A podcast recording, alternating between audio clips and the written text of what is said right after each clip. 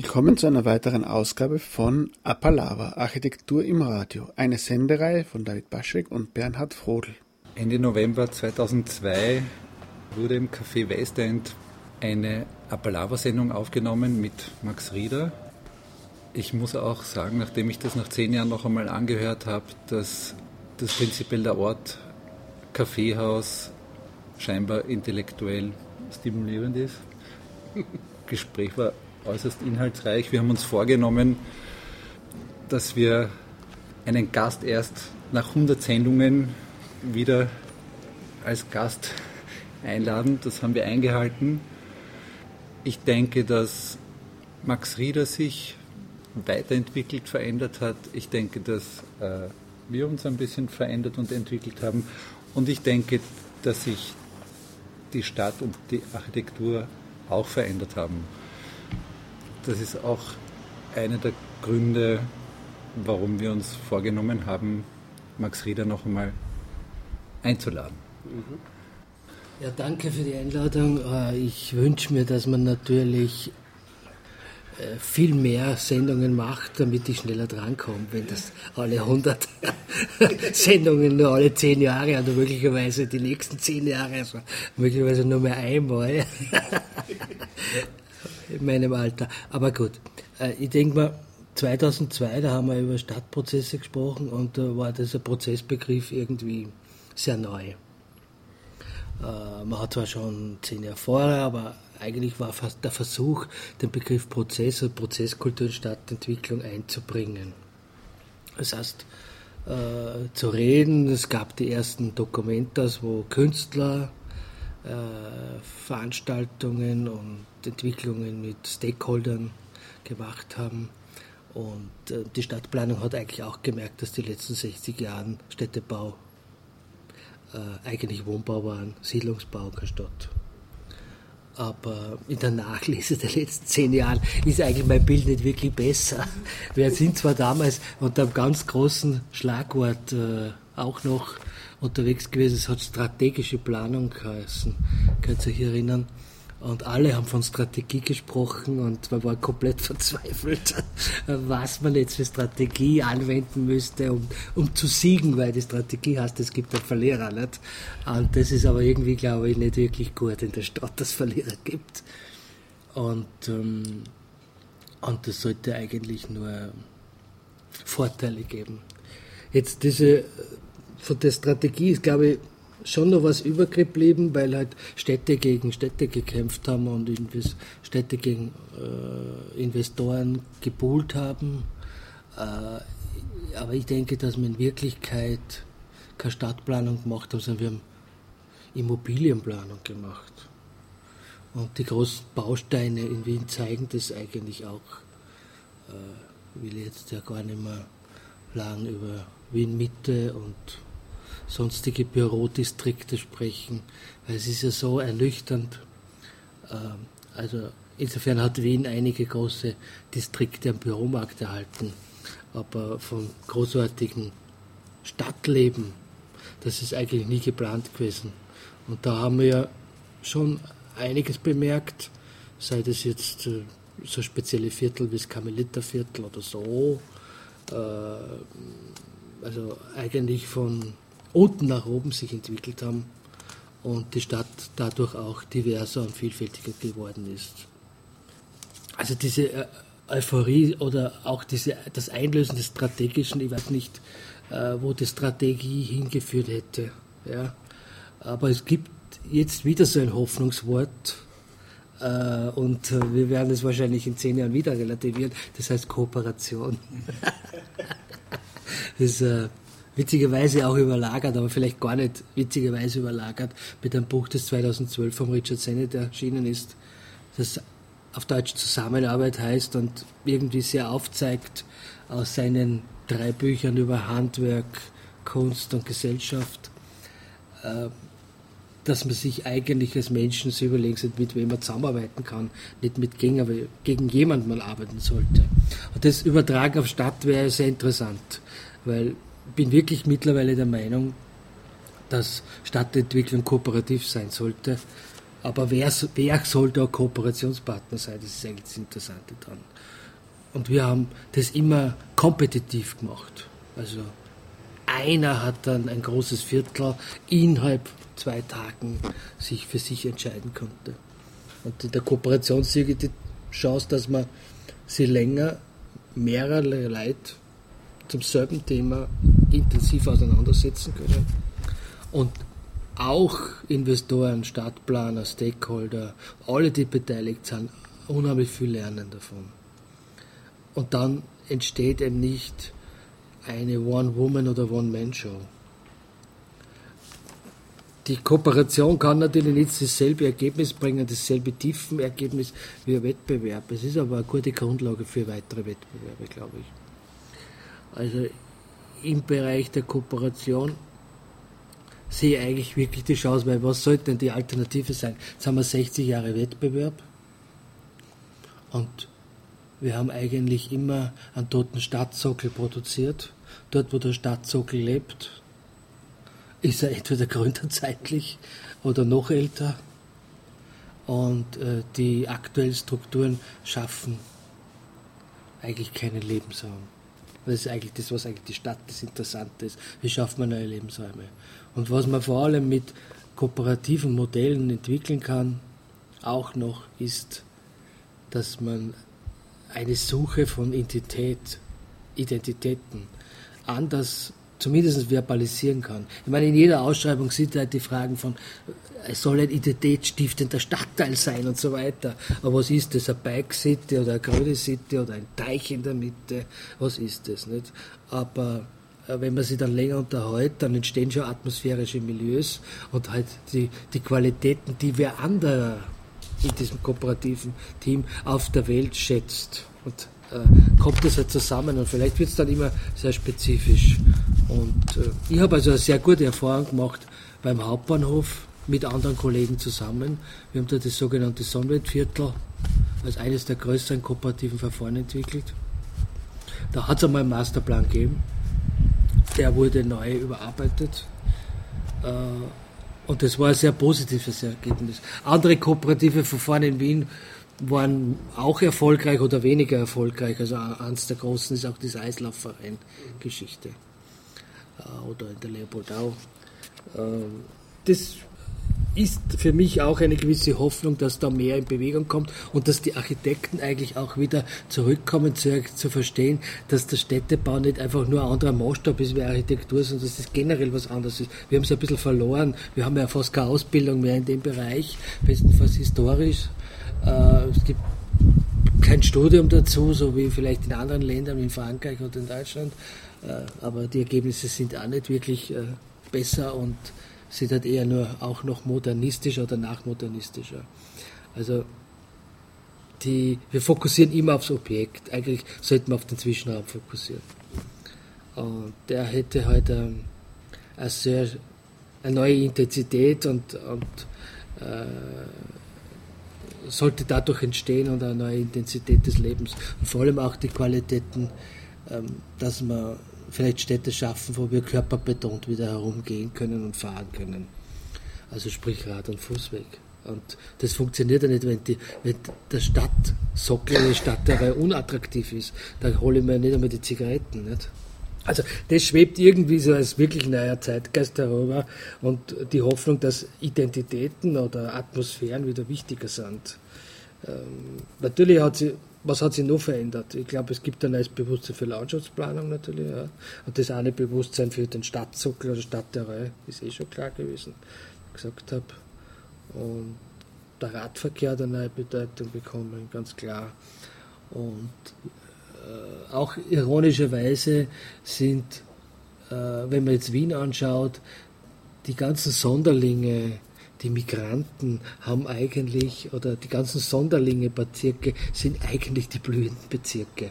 Also äh, jetzt kann man stehen, wie man will, aber Favoriten, da ist die Welt zu Hause und in Otterkring ist auch was anderes zu Hause und das ist eben ein Karmeliterviertel, das ist eigentlich auch schon, äh, wo man äh, vor 15 Jahren ganz einsam spazieren gegangen ist, äh, äh, mit äh, ist eigentlich überall Leben eingekehrt und überall dort, wo eigentlich nicht Stadtplanung was gemacht hat.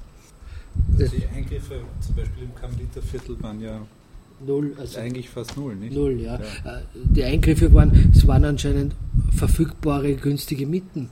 Und es waren, die Konjunkturwelle in dem Quartier war so tief, dass auf einmal, Anführungszeichen, innovativere Wirtinnen und Wirten äh, ein Lokal geöffnet haben, ohne dem Druck unbedingt erfolgreich zu sein. Und ich meine, solche Wellen gibt es eh in jeder Situation in der Stadt, aber sie werden nie in Hitzing, sie werden nie in Döbling passieren, nicht? Weil das äh, ganz andere Wohn- und Lebensmodelle dort sind, die halt einfach äh, ein Schlaf- und Ruheghetto. Aber natürlich mit den anderen Nachteilen, sei es halt Individualverkehr, schlechte Nahversorgung und so weiter. Das Kooperative ist also eine neue Form, äh, eine spezifischere Form von Prozessen, könnte es auch äh, Gedankenprozesse, Planungsprozesse und würde letztendlich auch die herkömmlichen Verfahrensinstrumente wie einen Bebauungsplan nur mehr sehr kurzzeitig wirksam machen. Nicht? Weil die Dinge sind ja dann, ein Prozess ändert sich vielleicht auch alle halbe Jahre und äh, man wird sich eigentlich auch überlegen müssen, ob man dynamische Bebauungspläne braucht. Und äh, natürlich mit einem gewissen Widerspruch zur Politik und zur Festlegung. Aber müssen solche Dinge überhaupt noch beschlossen werden? Ja, also was gibt es da für einen rechtlichen Konsens dahinter? Äh, also dass eigentlich ein bisschen eine Bewegung hineinkommt. Nicht? Wir haben eigentlich nicht die richtigen Werkzeuge, um die Stadt so wie komplex, wie sie jetzt ist, am Leben zu erhalten. Also wir bremsen, also, es einfach aber auf tote Vierteln. Und dort, wo halt gar nichts mehr passiert, wo, die, wo, wo Geschäftsstraßen ausfallen, wie weiß nicht, Reinbrechtsdorfer Straße oder Rheindorfgasse, 15. Schönbrunnergasse, wo es dann so ganz zaghafte Versuche gab des, des Reanimierens. Auf einmal entsteht dort wieder aufgrund von einem interessanten Club oder einem besseren alten Wirtshaus, auf einmal wieder Anlagerung wird wieder entdeckt. Also es gibt schon so fluktuierende Situationen. Aber das ist immer, wie belebe ein Stadtteil nicht? Äh, und ich glaube, wir haben auch darüber gesprochen, 2002, dass Wien scheinbar wächst. Wien wächst, hat man immer uns angetraut. Jetzt wächst ja Wien wirklich. Ja. Und jetzt ist eigentlich die Frage, ja, wohin und was? Wie wächst es? Also das wäre auch ein ein interessanter Aspekt, weil was will man innerhalb vom Gürtel verdichten, da kann man nur entdichten. Äh, und äh, draußen können wir nur verdichten, aber wir müssen eigentlich so verdichten, dass eigentlich auch Städten überbleiben und solche andere Dinge überbleiben. Also, aber es gibt natürlich, Wien ist nach wie vor nicht an der Donau. Es gibt da schon viel Potenzial. Aber da müsste man auch die Frage des begleitenden Verkehrsstromes an der Donau neu hinterfragen, die ganzen Böschungskulturen. Äh, also Wien hat schon sehr viel Potenzial, äh, aber auch natürlich noch, Gott sei Dank, sehr viele Brachflächen. Also ein Beispiel für so eine Entwicklung, warum auch immer die stattgefunden hat, ist ja der Donaukanal. Ich behaupte jetzt mal, das hat nicht nur stattgefunden, weil es dort äh, angefangen hat, Lokale zu geben, auch dadurch, äh, durch diese, durch die zweite Ebene, die es dort eigentlich seit jeher gibt, ähm, ist ein ganz anderer Bezug zur Stadt da. Es ist eigentlich äh, ein Erholungsraum, der unmittelbar am Verkehrsstrom oder an der dichten Stadt dran ist, äh, mit einem Minimal an Grün, aber einem relativ großen Luftvolumen. Das ist eine Überlegung und das zweite ist, dass wir ähm, haben 2002 auch über Outdoor-Kultur gesprochen ähm, und du damals gemeint hast, du würdest dir wünschen, dass die Outdoor-Kultur nicht nur durch ähm, Schanigärten definiert wird. Äh, da hat sich aus meiner Sicht Wien auch etwas angelehnt an den Dienst von anderen Städten. Man hat so etwas wie eine zweite Natur in die Städte gebracht. Wir nennen diese ganze Strandkultur, also die da von Berlin bis, ja, äh, und das ist eigentlich am Donau Kanal angesiedelt worden. Das ist eigentlich auch nur deshalb funktioniert, weil der Donaukanal nicht auf demselben Niveau ist wie die Stadtverkehrsbewegung. Zuerst ist das eigentlich einmal ein großer Nachteil, weil dann würde man den Fluss wahrnehmen. Aber damit ist er jetzt praktisch eine gewisse Sicherheitszone abgesenkt, hat eine gewisse Intimität auch und äh, vielleicht sogar auch, äh, er ist auch schalärmer da unten. Also diese nachträglich, dieser Kanal hat einen gewissen Vorteil jetzt im Nachhinein, weil er halt eher als, als Oase erkennbar und betretbar und wer geht nicht gern wo rein, wo er zuerst rüber einen Überblick hat und reinschaut. Also insofern sind Projekte, die natürlich auf derselben Ebene für Verkehr, die ja auch ventiliert worden sind, ansetzen, vielleicht wirklich ein Problem, weil sie ja damit eine, eine Gleichrangigkeit vom Verkehr erzeugen und den neuen Qualitäten der Aufenthalt. Also, also ein dieses Schiff sein, nicht? das ja eher zur Sphäre des Flusses kehrt, aber andockt am Land noch. Vielleicht müsste man eine Unsumme von solchen Schiffen bauen. Dann würden natürlich unten wieder andere Kolosse stehen, wäre auch sehr interessant. Das ist eine, interessante Entwicklung und ist auch teilweise sehr gut aufgenommen worden. Eine andere Entwicklung ist, dass so wie überraschenderweise das Museumsquartier durch Möblierung einfach äh, einen unheimlichen Kick gekriegt hat, ja. Äh, und sie jeder vorher gefragt hat, was tue ich mit so großen leeren, weiten Räumen und mit einem uninteressanten oder zwei interessanten Design- oder Architekturveranstaltungen dort. Und das ist eigentlich auch zu einem inneren Garten geworden, nicht? fast zu einem Lustgarten. Und äh, damit wurden auch sehr viele Leute mobilisiert und sind auch wieder in die Stadt, äh, hat die Stadt wieder gewonnen, finde ich. Und äh, das erstaunlicherweise, dass diese also diese Outdoor-Räume, die so ein bisschen verschämt am öffentlichen Raum, wie in italienischen Städten, die halt, äh, wo vielleicht nur äh, in der Stunde 80 Autos vorbeifahren, äh, sich angesiedelt haben, sind zwar wahrscheinlich in der Anzahl gleich geblieben und nach wie vor beliebt, aber es hat eine Unzahl von größeren Platzflächen gegeben aus der Historie. Sei das jetzt Üppenplatz oder solche Plätze die ja unheimlich erobert worden sind von den Menschen. Und das zeigt eigentlich, ist zwar ein Outdoor-Teil, aber auch, äh, es braucht einen Raum dazu, also nicht, darf nicht sozusagen verschämt nur am Gehsteig, am Trottoir angesiedelt sein. Aber gleichzeitig ist meines Erachtens in der Zeit auch die Indoor-Kultur zurückgegangen. Äh, wenn man sich anschaut, die besonderen Einkaufszentren haben eigentlich große Legitimationsprobleme. Und man hat eigentlich die Lust, von außen wieder hineinzuschauen, ja, als wie nur sich in diese klimatisierten Räume zu begegnen. Ja, ich habe mir natürlich die Sendung von 2002 auch angehört und äh, da gibt es eine Stelle, wo wir uns über Autos unterhalten haben und du hast gesagt, entweder gibt es zu viel öffentlichen Raum oder zu wenig Stellplätze immer. Auch das werden die Projekte immer heruntergebrochen. Jetzt ist aus politischen Gründen hat sich ja diese Geschichte in Wien jetzt ein bisschen verschoben, anders als man das je hätte erwarten können. Es hat auch gewisse Effekte, wenn man auf die Straßen schaut, durch das Parkpickerl. Wie bewertest du da das und müsste man da noch was tun, um den öffentlichen Raum wirklich zu gewinnen? Meine These, es gibt ohne dies zu viel öffentlichen Raum. Ähm, heute immer nur aufrecht, auch wenn das also äh, un absolut unverständlich ist, weil eigentlich die Menschen ja wollen ja viel öffentlich freien Raum. Nicht? Aber ich meine damit, man muss sich entscheiden, ob man eine, eine Garden City will ja, oder eine Stadt. Das ist einmal ein unterschiedliches Modell. Und die Garden City, die redet nicht vom öffentlichen Raum, die redet einfach von visuellen, repräsentativen und nutzbaren Grün. Ja, und Häuser verstreut in einem Park. Äh, und das ist halt dann mehr oder weniger durch Straßen gesäumt oder zoniert noch. Aber in einer Stadt, die äh, also sagen wir mal so in einem Areal, wo, wo man Stadt haben will, glaube ich, muss der öffentliche Raum kompakt sein. Schauen Sie an, warum, wir haben so viel Raum vor dem Museumsquartier zum Gürtel. Unendlich. Aber dahinter ist eigentlich viel weniger. Ja, und alle gehen eigentlich dort rein, wo es enger ist, weil man, glaube ich, eine gewisse Austausch- und Nähebeziehung zu Menschen braucht. Die Leute gehen ja nicht angenommen, wir würden eine wunderbare Ausfallstraße bauen mit Arkaden und ganz günstigen Kaffeehäusern und keine Autos und äh, erstklassiges Licht und Musik und alle diese Dinge.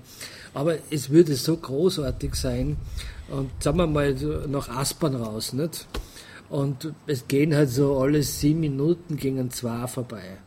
Also dann ist ja genau diese Funktion der Frequenz nicht gegeben die ja möglich macht, jemanden zufällig zu treffen, Überraschungen zu haben, nicht allein, alleine zu sein, aber trotzdem unter vielen, also auch das Kaffeehausphänomen zu haben. Darum glaube ich, dass eigentlich der, der, öffentliche Raum ein kompakter Raum sein muss, ein gefasster Raum. Und das ist ja eigentlich die große Kritik an der Moderne.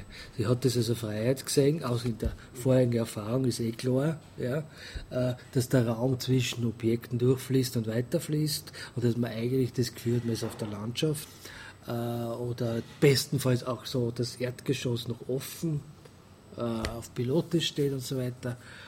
Und wir so irgendwie wie Konstanz, äh, Freunde, die da durch die Welt spazieren, die Situationisten unter allen Städten durch, äh, eigentumslos äh, das Erdgeschoss, ähm, großzügig diesen Raum, also wie Nomaden besetzen können. Also eine schöne Vorstellung, aber es ist kein europäischer Stadtraum. Unser gewachsener europäischer Stadt ist, du bist ums Eck gegangen und noch drei Ecken und hast gewusst, da triffst du ihn.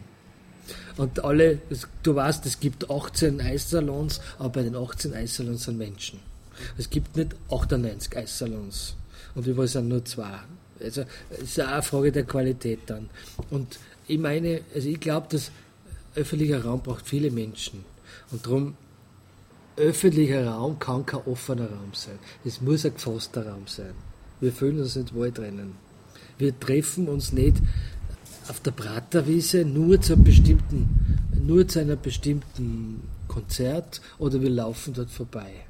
Das heißt, ähm, der öffentliche Raum ist ein gefasster Raum, meistens durch Bauwerke, ja, und deshalb kann man mit dem relativ sparsam umgehen, wenn er Sinn hat. Und wenn ich das jetzt aber überlege, wir haben ja Straßen und wir brauchen mehr Raum für Straßen. Und jetzt, wenn wir alle Autos wegtun, ja, haben wir ein Problem, ein Dilemma. Ja. Weil was tun wir mit dem? Spielteppiche machen oder Bewegungssportbahnen für Hunde oder es wäre ja furchtbar, wenn die Autos nicht mehr da sind. Also stellen wir uns das einmal vor, wirklich vor, Wien würde an einem Tag im Jahr die Autos in die Peripherie stellen und wir laufen herum. Wir würden verzweifelt sein. Überall fällt was. Groß, meiner Meinung nach. Ja. Also wir sind es nicht gewohnt, so zu flanieren. Äh, also insofern müssten wir uns eigentlich überlegen, vielleicht schaffen wir es irgendwann einmal, Autos doppelt zu stapeln obwohl ja lustigerweise, wie du das vorher schon angesprochen hast, die Gründerzeit ja, wie die gründerzeitliche Stadt in Wien angelegt wurde, gab es die Idee des Autos noch nicht. Das ja. war ja eigentlich dann auch schon. Aber ist das dann deiner Meinung nach eine Gewohnheit, die sich da einstellt?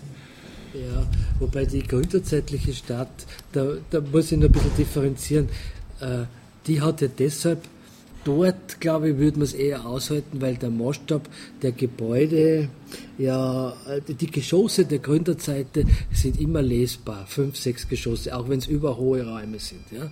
Also an, an dem Moment, wie es der gründerzeitliches Gebäude ist, durch, also fünfgeschossiges gründerzeitliches Gebäude durch ein acht- oder neungeschossiges modernes Sozialwohnbauprojekt ersetzt, hast du da acht oder neun Geschosse, dann verliert es einen gewissen Maßstab. Äh, und dann hast du das Gefühl, das ist, äh, hat sozusagen eine andere Dimension erreicht. Äh, zurückzukommen, die gründerzeitliche Straßen hat ja auch noch, hat ja auch als Lagerfläche gedient, teilweise temporär heraus und drin gearbeitet worden. Also da war noch mehr los. Und war nicht zur Gänze befestigt, auch äh, eine Zeit. Aber ich rede vor allem jetzt von den Gründungen der, der Nachkriegszeit. Und wenn ich mir da jetzt fast jede Straße in Donaustadt, äh, Floridsdorf, Tokiostraße anschaue, da habe ich dann Gehsteige, Radlwege, einseitige Parkspuren, Zweispuren, Fahrspuren, Mittelstreifen begrünt. Die Straßen ist einmal 28 Meter breit, die Häuser sind wunderbar weit auseinander, aber ich gehe nicht in der Straßen ich führe meinen Hund wohin oder äh, zur Not lauft dann das Kind zu einem naheliegenden Sportplatz, aber es ist kein gefasster Raum. Also insofern wird sie dort nie eine öffentliche Gemeinschaft entwickeln, so gut sie die verstehen. Weil die werden immer schauen, dass die Stadt kommen, weil da haben sie eine wandbegleitende Haptik oder was. Ja. Und du hast kein Vis-à-vis, weil wenn einer drüben geht auf der anderen Seite, der sieht dich nicht einmal, wenn du den teilst. Ja. Also das ist, ich glaube, das ist ein extremer Fall. Es ist irrsinnig lang als Freiheit empfunden worden. Aber äh, Soziologen reden darüber, dass es eine, eine Individualisierung, Entleerung der Menschlichkeit und des Gemeinsamen ist. Wir haben das Gemeinsame verloren. Und natürlich, ich meine, es gibt äh, Staaten oder Staatsmodelle wie natürlich die Vereinigten Staaten von Amerika, wo es ja eher die Ausnahme ist, dass man ein Ballungszentrum hat.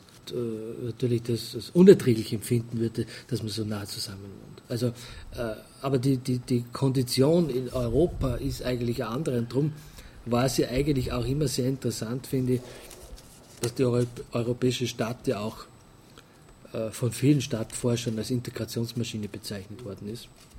Und es viel leichter Zuzug und äh, Ethnien äh, mit allen Konflikten, weil sie sich halt näher kommen und austauschen müssen. Natürlich gibt es Aufregungen darüber, aber in dem amerikanischen Konzept gibt es halt dann die entsprechenden Distrikte und die treffen sie ja vielleicht dann einmal im Supermarkt. Jetzt habe ich gelesen in deinem Lebenslauf, dass du jetzt frisch gebacken eine Bauträgerprüfung abgelegt hast. Was hat dich dazu bewogen? Baust du die Stadt jetzt selber, oder? Ja, es war mir leid, immer äh, erklärt zu bekommen, was nicht finanzierbar sei. Und als Architekt äh, hast du oft auch keinen Einblick. Und deshalb habe ich mal vor drei Jahren begonnen, eine Bauträgerausbildung zu machen. Ich habe auch diese Konzession, aber sie ist jetzt noch ruhend, ja, äh, weil, also man hat jetzt einen Einblick in dieses Milieu, das aber eigentlich äh, nicht durch Nachhaltigkeit geprägt ist. Das ist also das, das schöne wäre gewesen, wenn das ein nachhaltige, nachhaltige Projekt ist, ein 100 Jahre, die man immer nur vermieten kann. Nicht? Also die bauen wir definitiv nicht, weil ein nachhaltiges Projekt hat halt einmal wahrscheinlich 3,20 Meter Raumhöhe äh, und da verliert er halt auf fünf Geschosse schon mal zwei Geschosse. Und äh, nachdem es keine Grundstücke mehr gibt, die nicht selbst sich ausrechnen, wie viele Geschosse jemand reinkriegt und das auf den Grundpreis umlegt, gibt es nicht mehr. Also müsstest alles über Bonus regeln. Der Bauträger, er liegt auch den Zwängen des Grundstücksmarktes, aber natürlich auch den Zwängen, dass er halt eigentlich gern 20% Gewinn hat und deshalb ähm, halt einfach die Dinge auch ausreizt.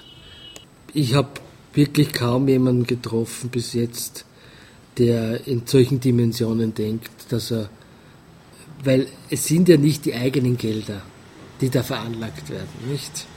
Äh, wenn jemand eigenes Geld veranlagt, dann veranlagt das wirklich vielleicht anders. Aber es ist sozusagen treuhändisch veranlagtes Geld und dieses Geld sollte ja eigentlich äh, wesentlich schneller Rendite erbringen. Und das kann man halt nur unter bestimmten Marktoptimierungen. Also ich habe mich derzeit ein bisschen widerwärtig abgewandt, weil ich einfach gesehen habe, ich komme da nicht weiter dort. Es ist ein unglaublicher Kampf über Grundstücke, aber es ist überhaupt kein Kampf darüber, was auf den Grundstücken gebaut werden sollte, was ja eigentlich der spannendere Kampf wäre. Da baut man halt einfach Vorsorgewohnungen. Nicht? Also es sind irgendwelche Kisten, die vielleicht einen besseren Balkon oder gar keinen haben. Und äh, erwartet wird, dass Wien äh, eben in 20 Jahren 300.000 Menschen mehr hat und die werden wir unterbringen wie 1900 in Vorsorgewohnungen, äh, die teilweise äh, sehr eigenwilligen Zuschnitt haben. Also vor drei Wochen hat Christian Kühn seinen Vorsorgegrundriss in der Presse im, der, im Spektrum besprochen. Und äh, es war also abenteuerlich, der Grundriss, äh, auch als bildlich dargestellt. Ich, meine, ich will ja nicht sagen, dass die Gründerzeit nicht spekuliert hat, die haben auch spekuliert, absolut. Aber sie haben so spekuliert, dass eigentlich daraus ein bisschen ein vielschichtiges Leben möglich war. Das war interessant. Ich meine, ich finde es insofern interessant und das Beispiel von, der, von einem gründerzeitlichen Spekulier äh, finde ich sympathisch. Der hat ein furchtbares Souterrain gebaut, ein furchtbares Dachgeschoss gebaut, zwei normale klein- und mittelbürgerliche Wohnungen und ein paar Luxuswohnungen. Und dann hat er noch einen Hinterhof gehabt, wo einer herumbastelt hat, oder? So, heute baut der Bauträger alles gleich gut. Weil es offensichtlich nicht verträglich ist, dass einem Haus verschiedene Standards hat. Ich rede jetzt ja gar nicht, dass der Beton dann abbröckelt oder so, oder dass der noch ein, ein Toilette am Gang haben muss. Ja? Aber äh, er baut sozusagen homogen. Und damit werden diese Dinge natürlich, haben sie auch keine, keine, keine Langzeitwirkung, weil dort können keine Leute, äh, und, und, und es steht ja kein Leben, nicht? Äh, kein unterschiedliches Leben, es sind immer gleiche zu gleichen. Und das ist eigentlich, äh, wäre ein sehr interessantes Modell. Wenn man versucht, mit intergenerativ, interkulturell, ja, was ist das dann am Tag, irgendein Meeting Point, nicht? Oder äh, das bekannte Schwimmbad und solche Dinge. Äh, oder, äh, also, die, die, diese, also das ist interessant, dass man sich das nicht antut, dass man von vornherein sagt, okay, es gibt Wohnungen, die sind viel günstiger, sie können aber auch weniger. Wenn man sich das jetzt anschaut, da gibt es ja Mischungen bei den Genossenschaften, zum Teil gibt es ja frei finanziert in oberen Geschossen mit Aussicht und unten gibt es eben, was übrig bleibt als Genossenschaftswohnungen, das wäre ja sowas schon, oder? Ja, aber in Wirklichkeit ist das überall derselbe Standard. Das unterscheidet sich vielleicht, äh, ist der Bodenbelag ein besserer und das Einzige, was Unterschied ist, die Aussicht ist eine andere aber das ist es schon. Ich meine, der hat dieselbe Klimaschutztür, der hat vielleicht ist das Wohnzimmer, äh, vielleicht ist das halt eine Vierzimmerwohnung und da ist eine Mittelwand herausgenommen. Aber von der Grundanlage ist es nicht äh, anders. Und äh, ich, meine, ich finde zum Beispiel, dass man die Wohnbaupolitik auch überdenken muss, dass man eigentlich auch Gebäude schaffen müsste oder Wohnungen schaffen müsste, wo es von Grund auf nur möglich ist, drei Jahre zu wohnen. Weil sie eben anders sind, aber dafür so kostengünstig. Und er kann in der Zeit mir was anderes ersparen und dann verändere ich mich wieder. So bauen wir Wohnungen, die man zuerst nicht leisten kann und am Schluss weiß ich gar nicht mehr, was ich mit dem Geld da sollte. Am Ende meines Lebens, nachdem ich, ja, äh, und dann habe ich eine zweite Wohnung schon am Land. Und kriege immer noch dieselbe Förderung. Also das ist absurd. Es verändert ja nichts. Nicht? Und, äh, und es gibt ganz wenig Modelle, wir haben es auch einmal diskutiert, dass man einen gemeinnützigen und einen frei finanzierten in einem Haus hätte zum Beispiel. Oder zu sagen, also dass auch verschiedene Verwaltungen ineinander übergehen und, und damit auch verschiedene soziale Schichtungen möglich sind. Wie in so einem gründerzeitlichen Haushalt früher war. Natürlich war die Herrschaft und so weiter, diesen Begriff gibt es ja halt nicht mehr. Aber dass man die Geschichte des individuellen Investors ist schon interessant. Ja? Und heute haben wir ja keinen individuellen Investor mehr. Die bauen ja alle nicht für sich oder so, für ihre Familie oder für ihre Nachkommen, äh, sondern sie legen an irgendeinem abstrakten Modell was an, das da du dann sozusagen noch aufpeppen kannst. Ja. Aber es sind homogene Strukturen. Durch den Umbau in diesen Spekulationsgründerzeithäusern hat es natürlich viel gegeben. Nicht? Wenn, man, wenn ich jetzt denke, wie, wie begehrt jetzt äh, halt, äh, solche Objekte sind mit Arbeiten und Wohnen, wer es sich leisten kann oder Upper Class.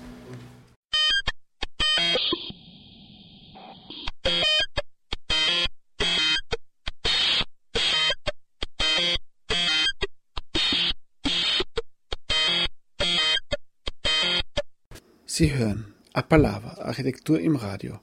Heute zu Gast der Architekt Max Rieder. Was ist Architektur? Architektur ist für mich ganz einfach. Für mich ist Architektur, da habe ich jetzt einen Lösungsansatz, soziale Kunst. Was ist das? Okay, sozusagen. Das hört sich wirklich ganz komisch an.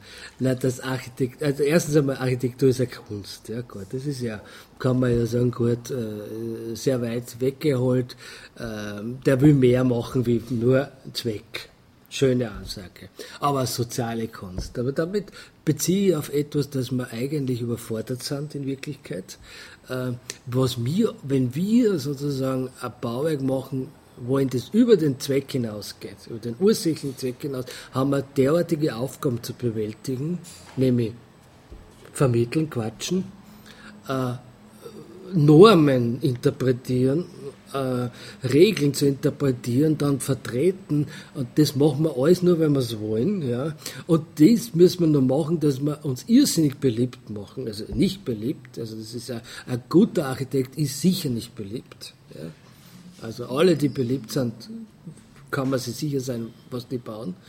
Und äh, dass das eigentlich eine soziale Kunst ist, dann noch praktisch mit so vielen Menschen zu arbeiten und da was zu entstehen zu lassen. Und das glaube ich jetzt wirklich. Also, ich es spielt natürlich auch sozusagen die Beusche Vorstellung, äh, was alles eine soziale Plastik und so weiter ist, äh, mit hinein. Aber äh, diese Handlungsmöglichkeiten und Methoden, die der Architekt ansetzt, ist eigentlich eine soziale Kunst. Weil es ist nicht mehr beschränkt auf etwas erfinden und aufzeigen und irgendwer baut es. Äh, also es ist eine Kunst, jemanden äh, argumentativ was beizubringen, das anders ist, es sonst funktioniert. Nicht? Es ist eine Kunst, einen Wohnbau zu machen mit einem Wohnbauträger, der ein bisschen was anders macht. Ja? Äh, es ist schon ein Kunstwerk, wenn du es schaffst, drei, vier verschiedene Typologien in ein Haus zu bekommen, auch wenn es das gleiche soziale Mischung hat. Die Frage ist, warum machst du das überhaupt? Das weiß eh niemand. Die gingen ja eh nicht alle in die Wohnungen und schauen, ah, du wohnst ein bisschen anders. Also, das sind ja nur so eigene Ansprüche, nicht? Aber wir, wir äh, antizipieren die Homogenitätsansprüche durch Vielfalt. Und das meine ich ist eine Kunst schon. Und darum, das beziehe ich jetzt nicht nur auf mich, sondern das beziehe als eine Deklaration für Architekten. Das ist der Zugang. Und bei der Stadt ist es ein bisschen anders. Stadt ist natürlich immer spur komplexer, wie ich finde natürlich immer, der Stadt äh, ein soziales, auch ein soziales äh, Kunstwerk ist. Ähm, ähm, weil äh, ich bin natürlich da auf die Sitte-Geschichte an, der hat gesagt, es ist ein ästhetisches Kunstwerk, ja. Äh, und ich finde natürlich, es ist, äh, da wird natürlich die Ästhetik oder die,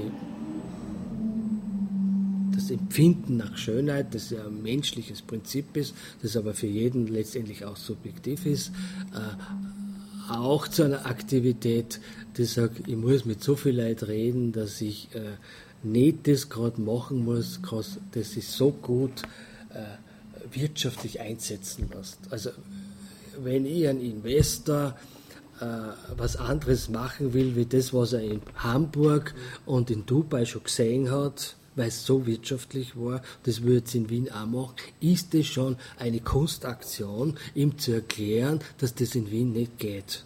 Und dann sagt er, warum nicht? Ihr wollt international sein? Und dann sage ich, ja, aber diese Stadt hat eine eigene Geschichte. Ja, aber die Welt hat doch keine eigenen Geschichten mehr. Ja, aber von was leben wir denn und warum kommen die Leute nur nach Wien und nach Dubai oder irgend sowas? Weil es dort nur eine eigene Geschichte gibt. Also das ist schon, das ist schon ein performativer Akt, ja. Also das ist schon wie eine Dramaturgie, wie im Theater, das zu vermitteln. Und wenn da das nicht blöd ist, darum rede ich davon, das ist eine soziale Tätigkeit, nicht? Und äh, je mehr man sich natürlich einlässt, umso erbaulicher wird es. Ja. Aber wir sind ja nicht dafür ausgebildet. Ja. Wir sind ja in einem geschlossenen System ausgebildet. Die Ausbildung läuft in geschlossenen Systemen. Manchmal gibt es schon Teamarbeit. Ja. Aber wann gibt es eine Teamarbeit mit anderen Disziplinen? Und, und der Anspruch oder die Aussage, äh, ich habe es jetzt auf, auf impliziert natürlich auch andere Ansprüche natürlich auch. Ähm, also ich finde ja, eine Brücke, dass man über Brücke gehen kann, ist ja wohl klar, oder? Also so, und jetzt äh, kann man mal sagen, ja, sie, sie soll nur schön sein. Ja?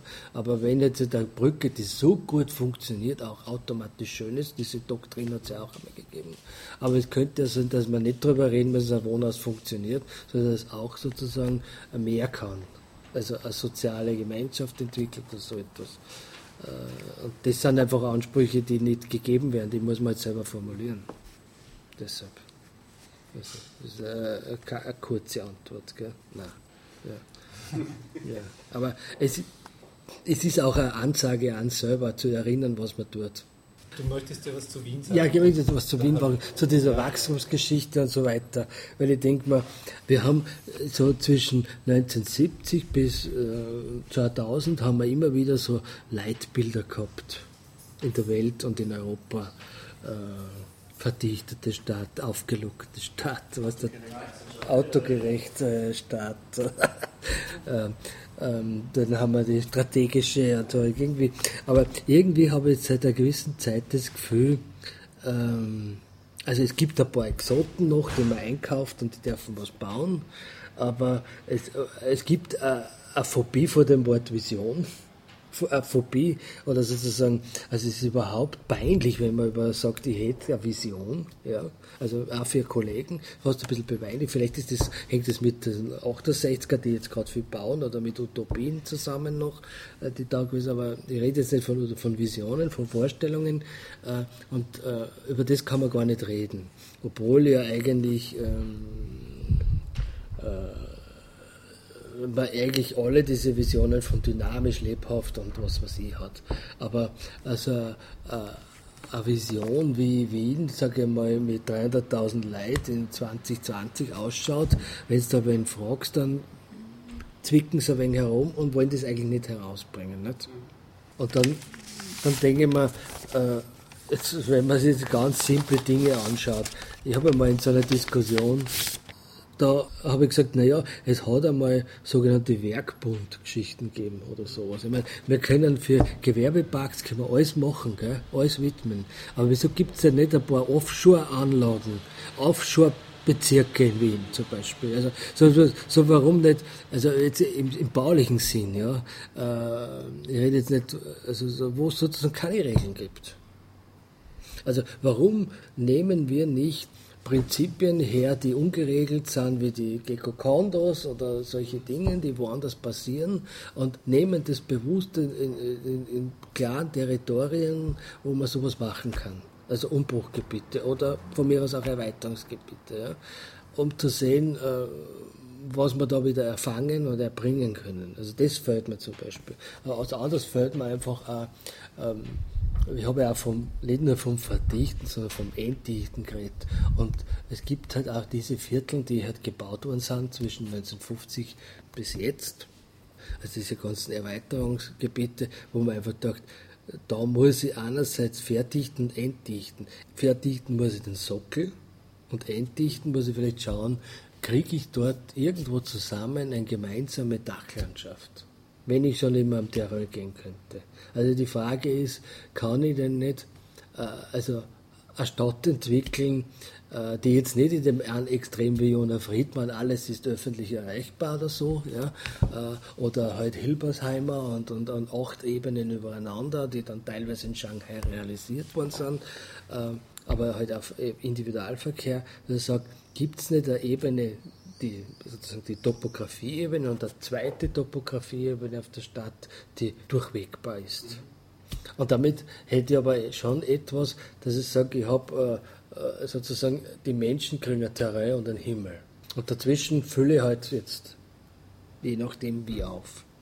Und das würde mich interessieren, zum Beispiel sowas einmal zu machen. Meinst du das jetzt auf einem, äh, auf einem privaten oder halböffentlichen? Meinst du, redest, wenn du von einer Dachlandschaft redest, redest du da von einem Park oder von jemandem, dass man dann einen Garten da oben hat? Oder ist das dann die Dachterrasse oder äh, was ist das? Ja, ich, ich, ich denke so, dass man, die, dass man Dachflächen genauso nutzt wie öffentliche Flächen. Das heißt, dort oben kann man sich auch einen kleinen Garten einzäunen oder eine kleine Schrebergartenhütte oder einen kleinen Gemüse, aber da kann jemand, wer immer auch, sage ich mal, in einem Korridor von sechs Meter von dem Dach zum nächsten gehen. Also so einen Dachspaziergang zu haben. Also sowas. Und vielleicht kann dann einer dieser privaten Lifte für sechs Stunden mit einer kommerziellen Mitbenutzung zum Dachdatencafé äh, gewerblich genutzt werden kann. Also solche Dinge.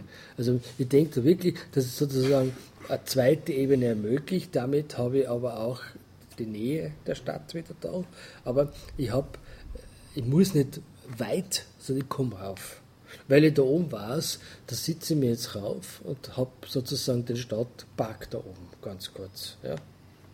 Also äh, das wäre, das es steht natürlich im großen Widerspruch, dass äh, ein Eigentum bis zum Erdmittelpunkt und bis zur Galaxie mir gehört. Aber wenn ich sage, es gehört eh mir, äh, aber es haben ja auch die Kultur der öffentlichen Durchgänge, wenn wir da gar nicht so weit gehen müssen, äh, Merüferstraße, Guppendorf bis auf Friederhof, nicht? Diese ganzen Gewerbehöfe, die jetzt so wunderbare Kreativindustries beherbergen, die wir überall alle kennen, also die haben alle auf Wiederhof äh, und ähm, auch in einem Widerspruch, weil das natürlich auch so besetzt und tabuisiert ist, dass Penthäuser um Ruhe brauchen ja, die Bankdirektoren oder wer immer. Und, und dass, das, dass das natürlich viel mehr Geschäfte und dass das Geschäft nicht mehr so gut wird da oben, weil da auch wer oben einer geht und schaut und spuckt. Ich denke mal, aber warum kann man nicht auf Wien Mitte einen Park aufbauen? Dann hätte es wenigstens einen Sinn, das drum. Und warum kann man nicht zwischen Hochhäusern, die knapp nebeneinander sind, wie G-Town, da oben, freilich ist da oben ein anderer Wind, aber da müsste man auch was anderes miteinander in Beziehung bringen können. Nicht? Mit allen diesen anderen Problemen, aber wenn ich flüchten kann auf andere Areale, dann habe ich wieder das Fluchtproblem und das Entleerungsproblem. Es werden nicht alle Häuser gleichzeitig brennen. Du bist ja eigentlich äh, aus Salzburg ursprünglich ja. und hast doch dort Projekte. Ähm, überlegst du dir für Salzburg auch solche Maßnahmen schon, die dann, sind die, sind die ähnlich oder sind die dann anders? Ja. Weil ich jetzt erinnere jetzt nur daran, dass du ja an der Hochhausstudie, nämlich Innsbruck, äh, warst du ja beteiligt. In Innsbruck würden ja so gewissermaßen so, zum Beispiel, zum Beispiel jetzt so Dachgeschichten, da würde man sich aber wahrscheinlich was anderes überlegen, was man dort macht. Aber wie würde es mit Salzburg jetzt nur zum Vergleich ausschauen? Ich meine, äh, man muss, glaube ich, halt schon unterscheiden zwischen also Großstädten oder Metropolen und halt kleinen und Mittelstädten. Die kleinen und Mittelstädte wie Salzburg haben eine andere Thematik. Äh, sie sind, Salzburg ist überhaupt nur mal was eigenes. Die Stadt ist per se an sich schizophren. Sie besteht irgendwie weltweit nur als Altstadt. Ja, ist aber nur 5%. Und der Rest ist eigentlich nicht besser wie überall auf der Welt. Nur hat man halt einen bestimmten Fernfokus, der interessant ist. Ja. Äh, also ich glaube, es, es gibt in Salzburg sehr wenig Kultur, was äh, Wohnhaus und Stadtwillen betrifft. Und durch die räumliche Ausdehnung ist diese Frage, dass man durchgängige Dachtableaus oder neue zweite Stadtebene schafft, also irgendwie überflüssig, weil ich ja doch in drei Minuten überall im Grünen bin. Aber äh, wenn ich äh, natürlich in einer Stadt bin, die, sage ich mal, 20, 30 Kilometer Ausdehnung hat, wird das interessant.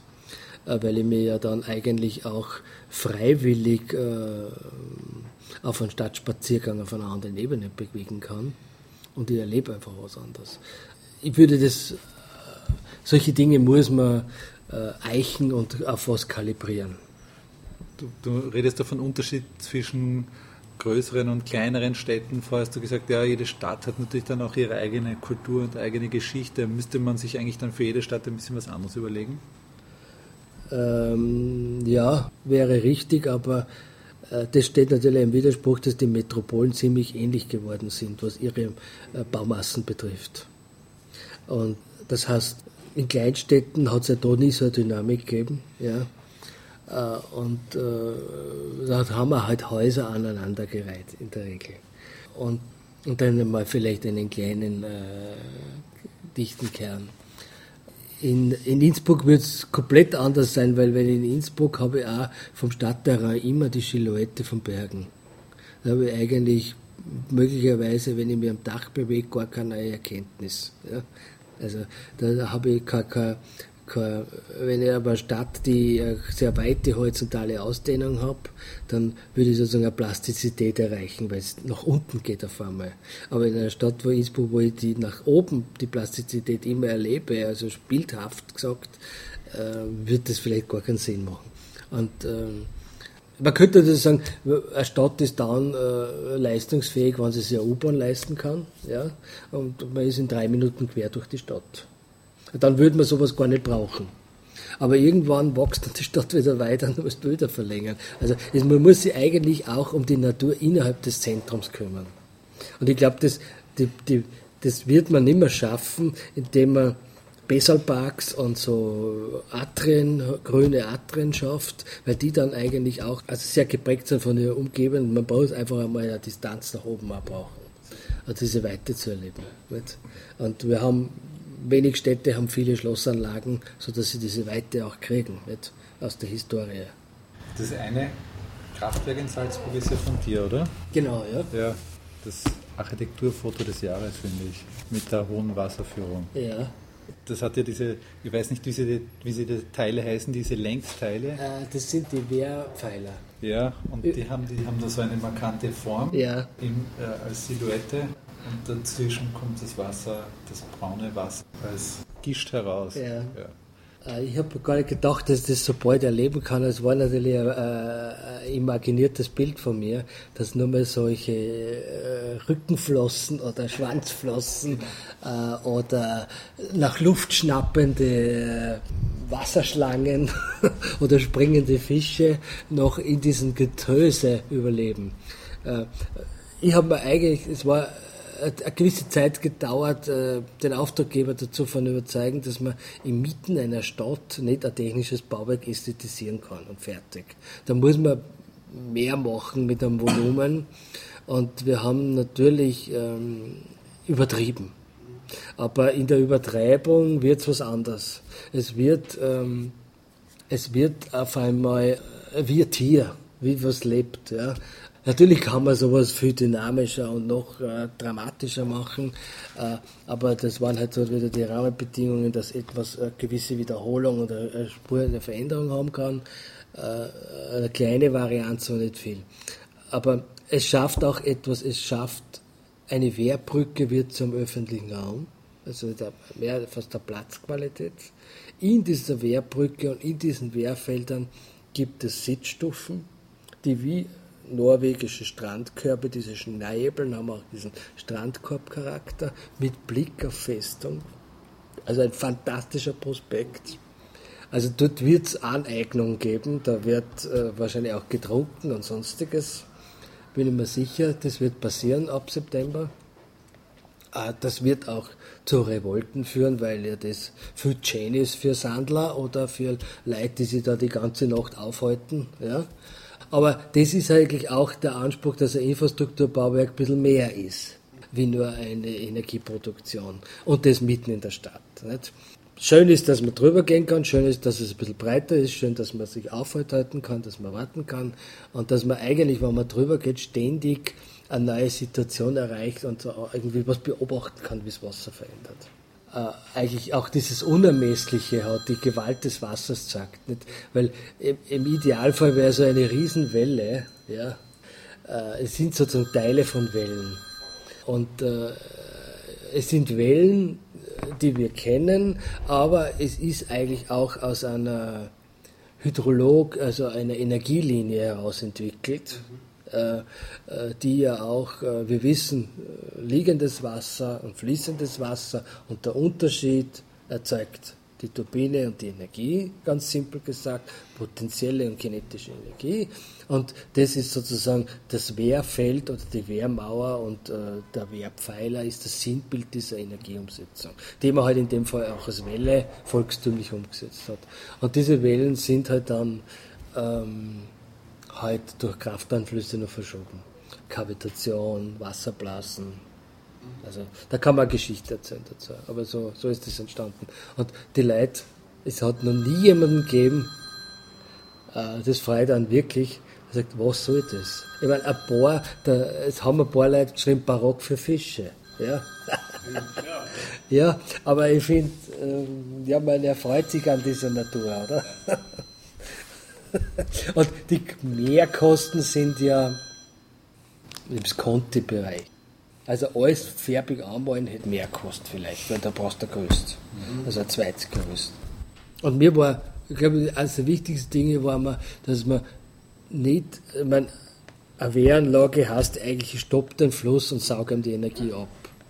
Und ich habe mir einfach gedacht, ich mache die Wehranlage mit dem Fluss. Darum sind die Dinger so lang geworden. Nicht? So wie, aber das ist jetzt äh, äh, äh, was ist das? Äh, Architekturformaltheorie. Konzeptformaltheorie. Wohin sollen die Leute, die nach Wien kommen und sich für Architektur interessieren, jetzt hinfahren? Äh, diese ewige Frage, die mich beschäftigt. Heute würde ich Ich würde sie trotzdem entlang der drei Flüsse schicken, weil da verstehen sie Wien am besten.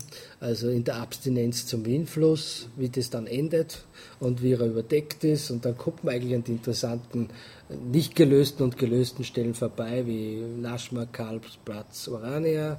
Äh, Donaukanal, was dort jetzt eigentlich auch äh, äh, eine interessante Auffederung von Solitären, die irgendwie trotzdem ein Ensemble bilden und letztendlich auch am Donaukanal.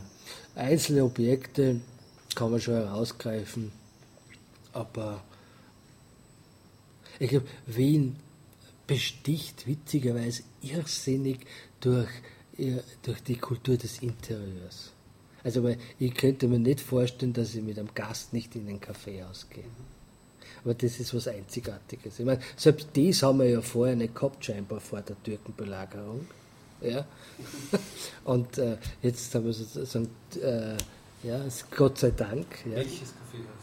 Ja, naja, man muss, glaube ich, schon ins Brückel gehen. Ja, man muss schon ins Brückel gehen. Und ähm, dann, dann entwickelt sich eh eine Sucht, mehrere zu besuchen.